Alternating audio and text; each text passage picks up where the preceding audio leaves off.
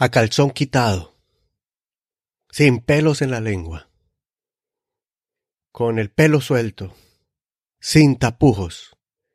Son frases que significan hablar sin rodeos, significa no tener cubierta, no tener máscaras, significa no dar rodeos, significa hablar de frente, concreto, claro y de manera franca.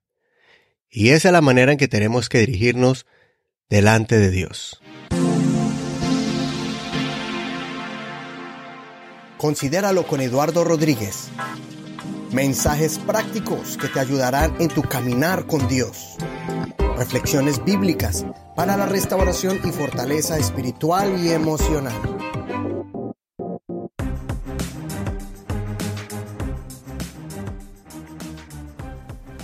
En momentos de crisis nos alejamos de la comunión con Dios porque sentimos cierta vergüenza con el Señor por la frustración que sentimos.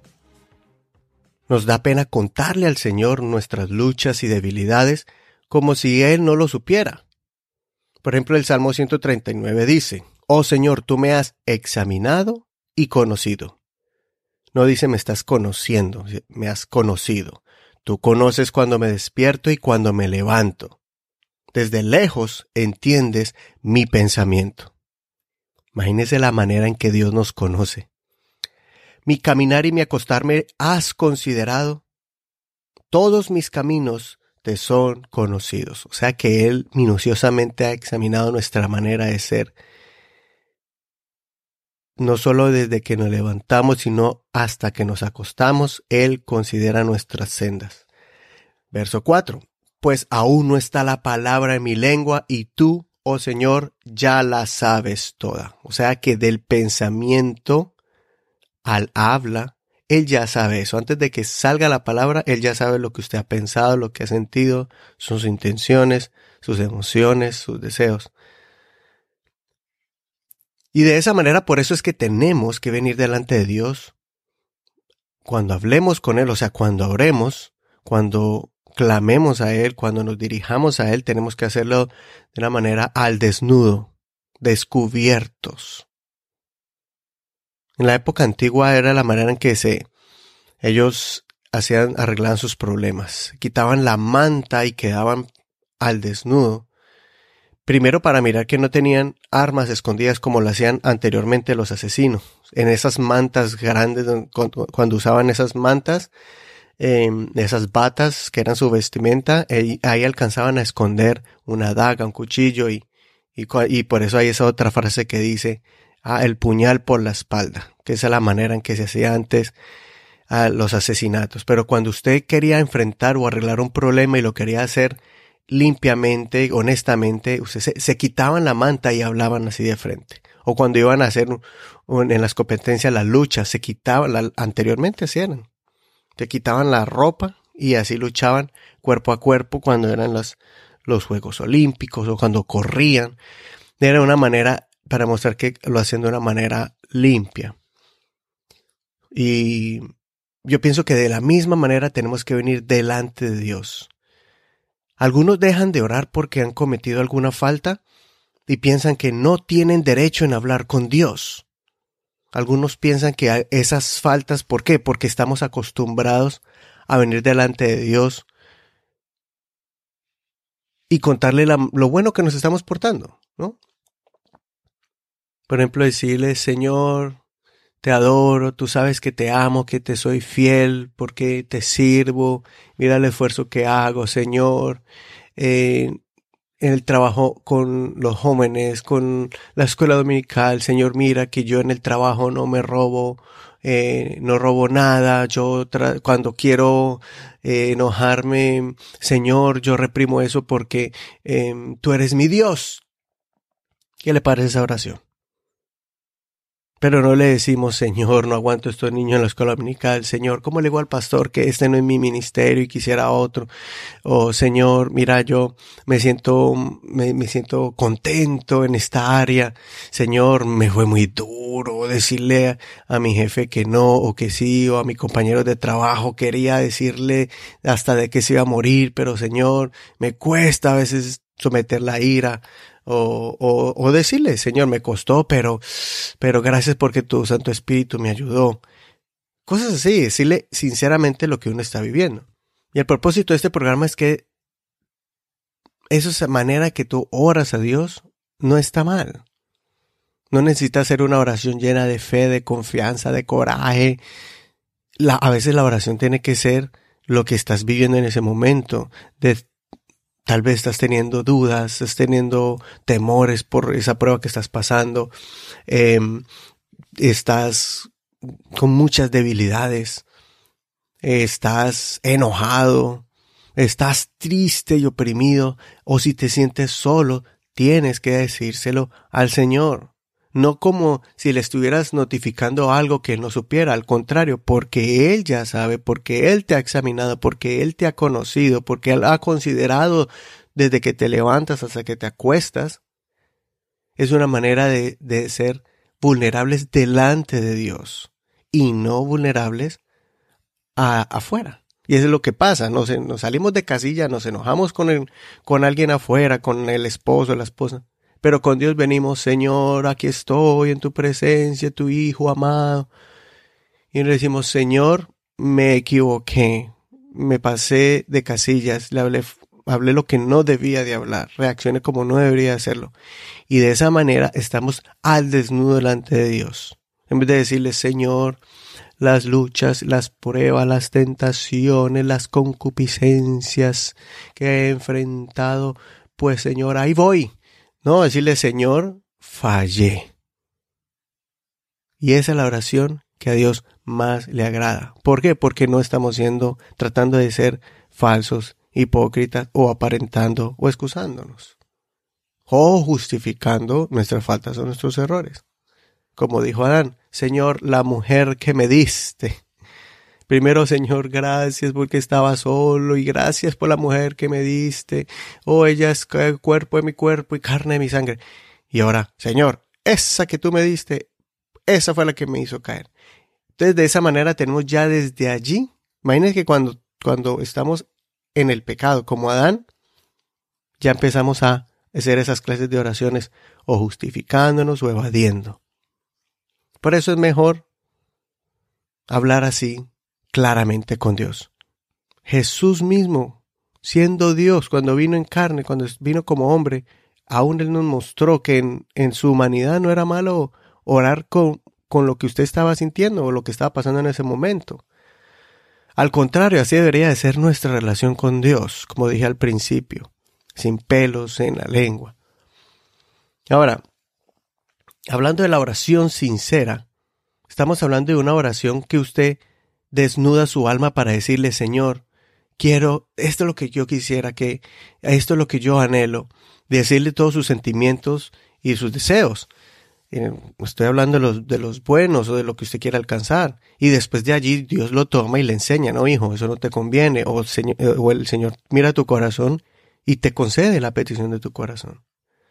De pronto usted quiere evitar algo por lo que está pasando. Señor, yo sé que estoy pasando por una situación difícil, pero eh, quiero salir ya de ella, no aguanto más, no soporto más. Es, es natural decirle eso, aunque usted sepa que depende de Dios cuánto tiempo va a pasar la prueba.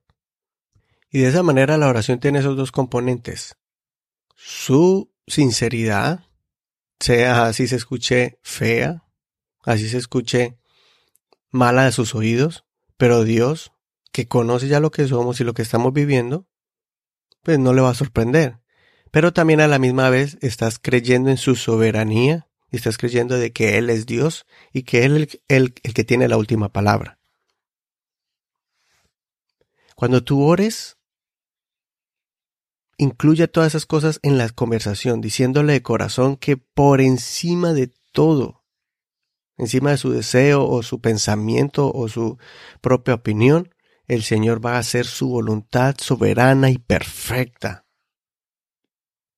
Cuéntele al Señor que tuviste un pensamiento sucio.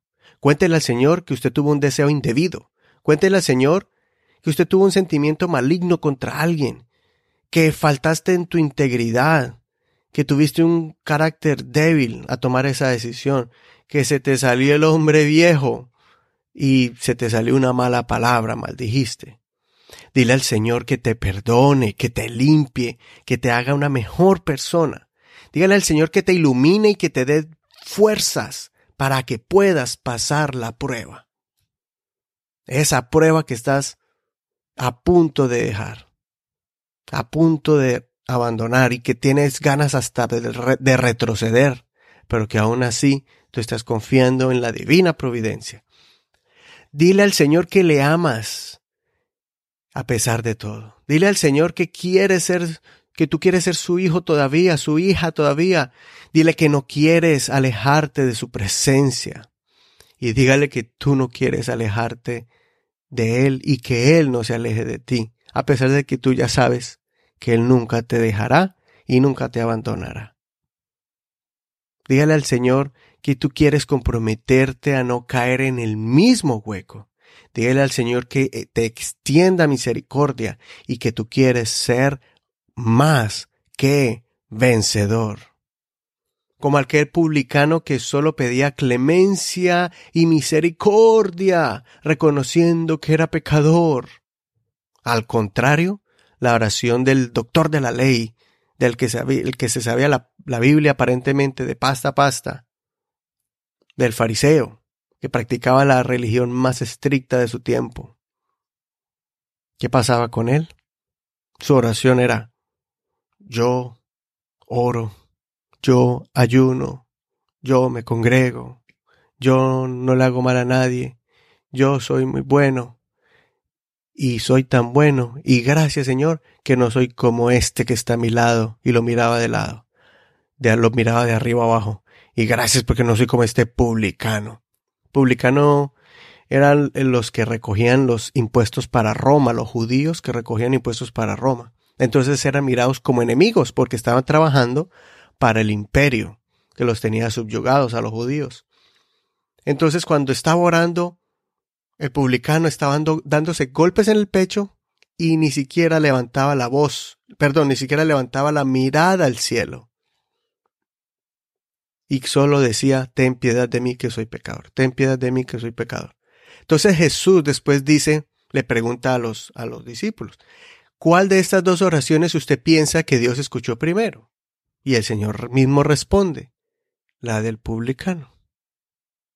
¿Por qué? Por su actitud. Mire la oración de él. Desnuda, sin pelos en la lengua, a calzón quitado, como decimos nosotros coloquialmente, para decir que él se abrió, se desnudó y dijo, esto soy yo, reconozco que soy pecador, reconozco que solamente por tu misericordia, porque no merezco ni tu perdón. Pero así fue que clamó a Dios en la sinagoga. Y el otro estaba haciendo una lista narcisista de todo lo lindo que él era como hijo. Entonces están los dos extremos. Están el que se cree mucho, el pavo real, el que piensa que con sus propias obras va a agradar a Dios cuando esa oración ni, ni del techo ha pasado todavía. Y está el que no quiere acercarse a Dios precisamente porque sabe que se equivocó tanto porque sabe que como cristiano, como, como hijo de Dios, está haciendo lo indebido. Y entonces dice, bueno, ¿cómo voy a venir delante de Dios si, qué le digo? ¿Qué cosas buenas le digo? Si yo sé que me equivoqué, entonces de vergüenza de haberle fallado a Dios. Como aquel padre, y así me pasa a mí muchas veces con, con mis hijos, con mi hija y mi hijo, que, que cuando ellos los reprendo porque hicieron algo malo, indebido, y les hago ver lo que hicieron, es más, ellos saben. Y les digo, ¿por qué lo hicieron? Eso está mal. Eso no está correcto. Entonces ellos se resienten tanto porque reconocen su error. No fue por ignorancia, fue a conciencia, solo fue por travesura o por intrépidos. Y al reconocer se sienten tan mal que empiezan a llorar.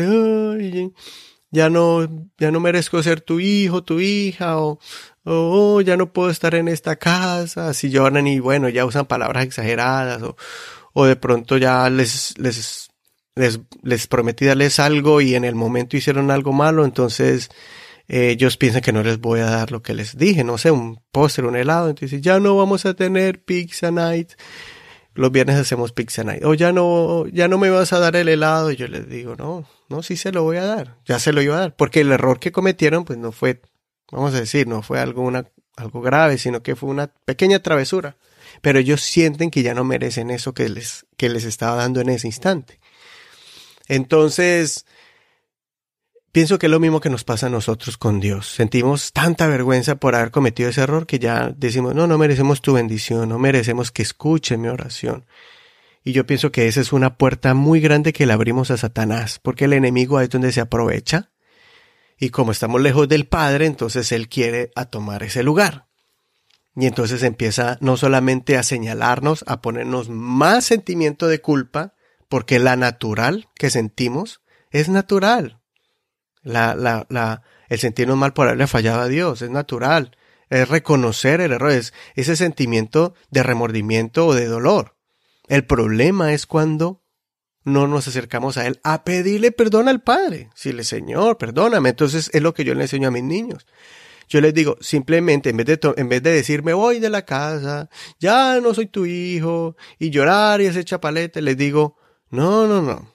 Lo que tienen que decir es, discúlpame, o perdón, Dario, pídale perdón a su hermano o a su hermana que lo lastimaste, o limpie lo que regó. Entonces les digo, enmiende su error, haga lo contrario, repare el, daño y, con, con corazón sincero pida eh, eh, disculpa, ofrezca el perdón. Entonces, ahí es donde yo tipifico mucho nuestra relación con el Señor, que debemos de venir de esa manera y decirle, Señor, discúlpame, perdóname, sé que no, no fui lo mejor, no hice el, ejemplo que debía de hacer, pero yo sé que vengo a tu gracia, que está completamente abierta para mí. La recibo, recibo tu gracia, recibo tu perdón, recibo tu amor. Señor, quiero sentirte una vez más, quiero sentir tu abrazo, tus caricias. Y en ese instante usted lo va a sentir literalmente. Va a sentir unos brazos gigantes que te abrazan, que te consuelan, que sanan tu herida, que sanan tu caída, tu golpe, que, que reciben tu corazón sincero. Pero si no lo haces, créeme que va a venir el acusador y te va a decir, ¿cómo fuiste capaz de hacer eso? ¿Cómo fuiste capaz de decir eso? Y el acusador viene, te señala, te ataca, te hace sentir peor. Es más, él incrementa más de lo que debe de ser ese sentimiento de culpa y te hace sentir que eres el peor criminal del mundo que de todos los en la congregación eres la oveja negra peor, eres la cabra peor, eres un lobo y te empieza a pintar como una exageración que te aleja de la, de la comunión con los hermanos, te aleja de la comunión con Dios y ese sentimiento lo vas a llevar y vas a querer taparlo e inhibirlo con malos hábitos, hábitos del pasado, si antes tú tomabas, quieres tomar, si antes eras callejero, quieres irte a la calle, o si eres un cobarde, antes eras un cobarde, entonces quieres huir y abandonar el, el, pues la situación que estás viviendo. Ahí es donde estés peligroso. Y por eso hablo y traigo esta enseñanza eh, que tenía ya, la tenía ya escrita tiempo atrás, pero hoy era el momento para para compartírtela y decirte, no es malo orar así, no es malo orar, es necesario venir a Dios orando al desnudo. Desnuda tu alma, desnuda tu corazón, desnuda y demuéstralo con tus palabras delante de Dios que Él realmente entiende por lo que ya ibas a pasar de antemano. Tú eres, tú y yo nos sorprendemos por lo que vivimos, por lo que pasamos, pero Él no. Él lo sabe todo.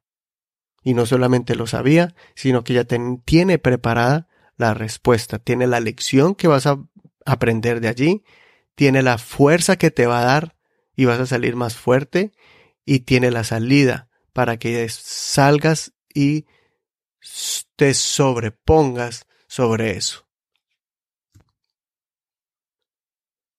Como les dije hace unos minutos, eh, Jesús sabía o Jesús venía a orar a su Padre de esa manera. Él nos dio ejemplo de cómo nosotros como seres humanos tenemos que venir delante de Dios, porque Él, en su naturaleza humana, clamó al que lo podía librar de la muerte. Él sabía lo que iba a pasar, él sabía lo que iba a sufrir, y en las últimas horas clamó en medio de la duda, en medio de la, del sufrimiento que él ya sabía que iba a pasar. Porque para eso él vino, él mismo dijo, yo para esto he venido, para dar mi vida por el mundo. Y él sabía lo que conllevaba eso.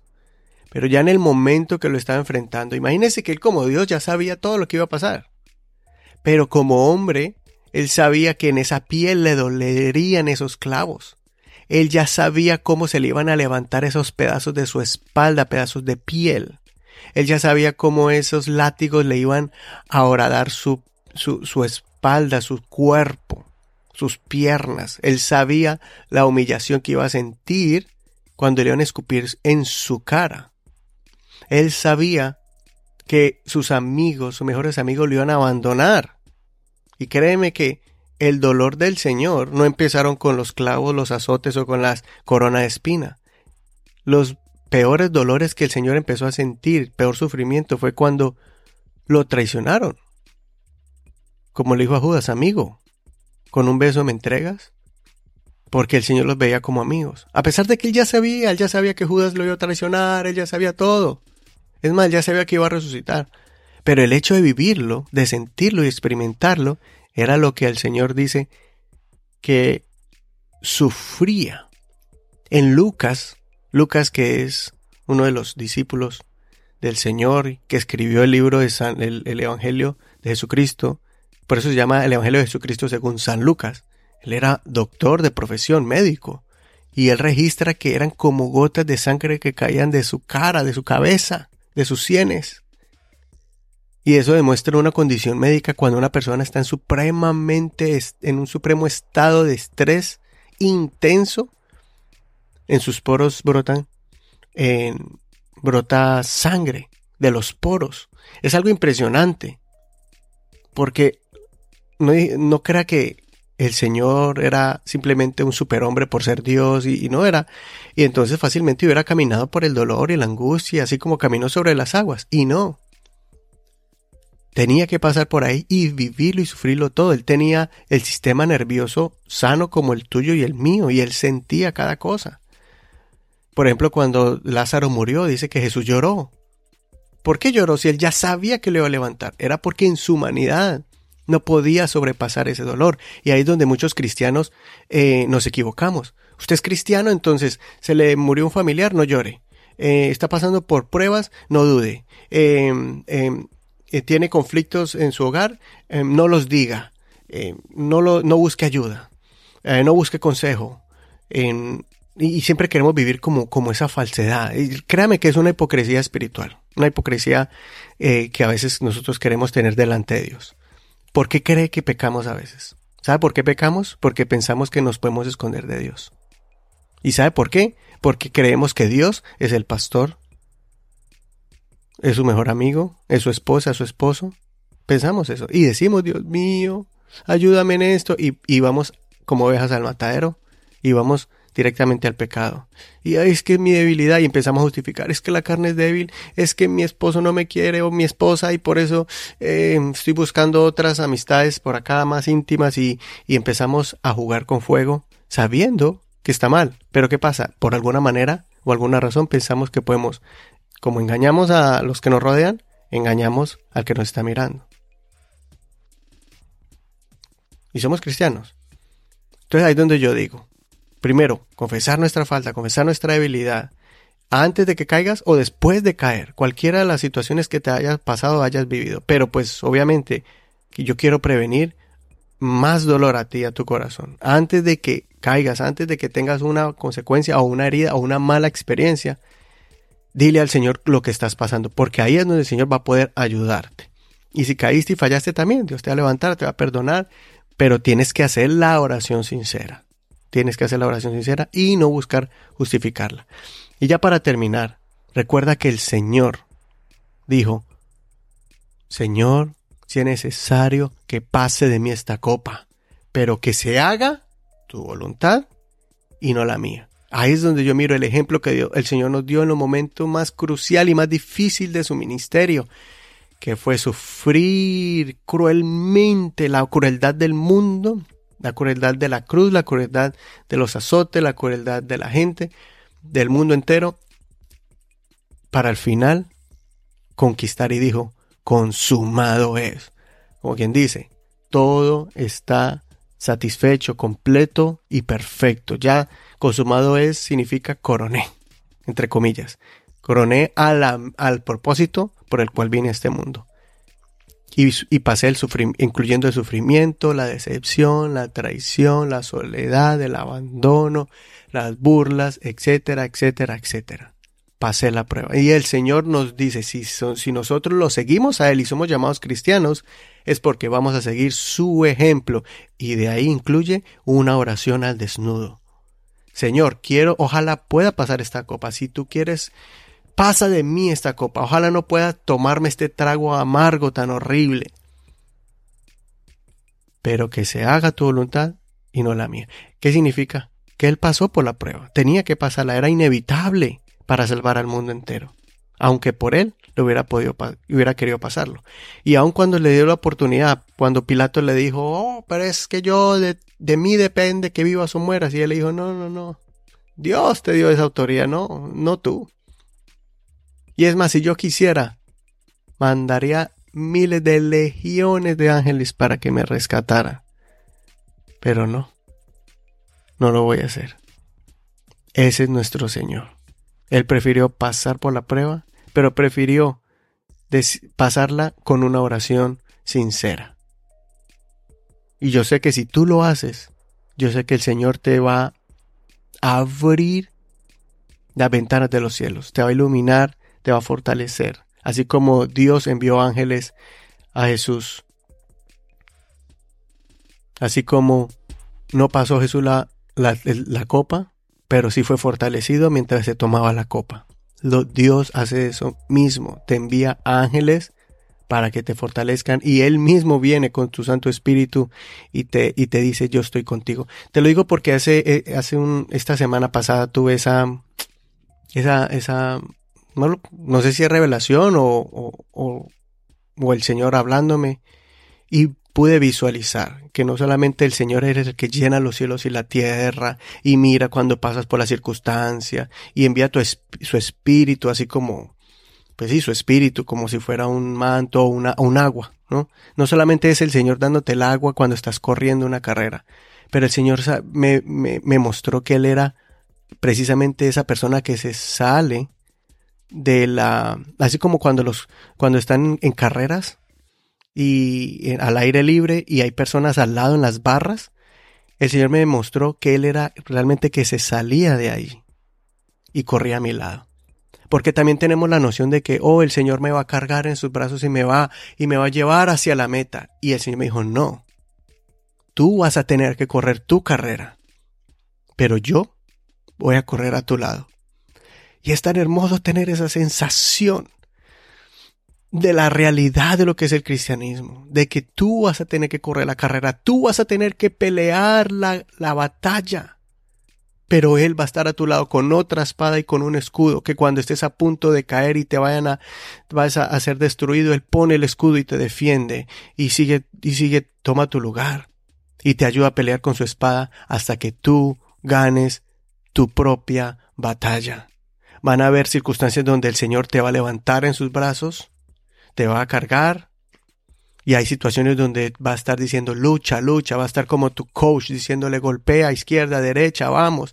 Y vas a llegar a la lona y es el que te va a dar el agua, te va a curar las heridas, te va a coser o te va a poner allí la pomada y te va a decir vamos, falta un round, tú puedes, ya casi, ya aprendiste las cómo tu enemigo te ataca, ahora atácalo de la misma manera, ya conociste su área débiles, ya no puedo más, coach. Dice no, tú puedes, tú puedes, mira, mira el área débil de él, dale por aquí, dale por allá, no tengas miedo. Ahí está ese coach. Y no solamente eso, sino que cuando ya estás a punto de caer, él es el que se mete a la lona y pelea contigo. Cuando la pelea ya está a punto, a punto de, de acabarte. Cuando el enemigo mete a dos y tres de sus secuaces, el Señor dice, yo ahora me meto. Y ese es nuestro Dios, el que pelea con nosotros no solo por nosotros, sino con nosotros, y corre la carrera a nuestro lado. Y cuando yo mire esa, tuve esa, esa visibilidad, pude visualizar eso. No sé si es que estaba leyendo la Biblia, estaba orando, estaba meditando en mi cama. No recuerdo el momento, pero sí fue en la noche cuando mm, el Señor me mostró eso y le me dio tanta alegría saber de que yo, primero, tengo que correrla, pero que Él iba a estar siempre a mi lado, al paso en que yo vaya. Y si es necesario, me iba a jalar. Pero tienes que hacer la oración al desnudo. No pares, no te detengas y mucho menos retrocedas. Considera lo que te digo y Dios te dé entendimiento en todo.